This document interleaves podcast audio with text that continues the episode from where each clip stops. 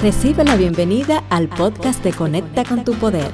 Soy Berta Filpo y por este medio te comparto ideas, propuestas prácticas y temas que te ayudarán a vivir nuevas experiencias en el camino hacia tu meta.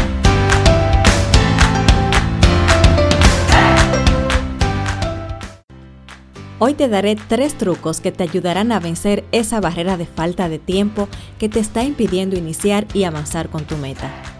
Por diversos motivos es muy fácil que el tiempo se convierta en nuestro enemigo número uno cuando queremos enfocarnos en nuestra meta.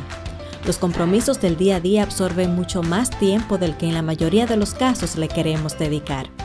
También están esas actividades que de una forma sorprendente nos hacen sentir que no la podemos delegar y que nos tenemos que hacer cargo de ellas todo el tiempo. Otro participante esencial en el juego del tiempo son los distractores inesperados, que son nada más y nada menos que aquellas situaciones con compromisos que no están en agenda, que no son tan importantes, sin embargo, no sabemos cómo evitarlas y terminamos cayendo en su trampa.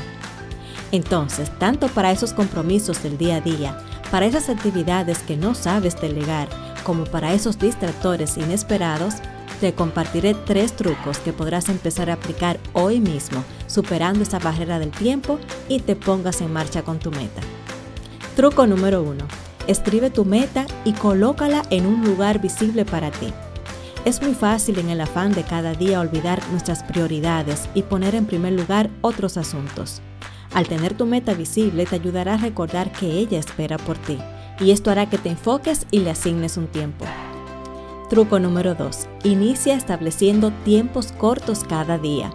Es muy común para muchas personas no dedicarle nada de tiempo a sus metas por considerar, por ejemplo, que 15 o 20 minutos cada día no es suficiente. Entonces no le dedican nada y nunca logran iniciar. Por eso te recomiendo que asignes cada día tiempos cortos, el máximo que puedas dedicar para enfocarte con tu meta, aún sea en actividades breves, pero estarás en conexión y avanzando.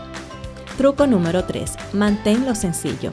Para iniciar te recomiendo que no te abrumes con demasiada información y que te concentres en lo que tienes disponible en tu presente, que te permite establecer un plan y estrategias sencillas y a corto plazo, de forma tal que puedas dar el primer paso e iniciar, aún tengas poco tiempo.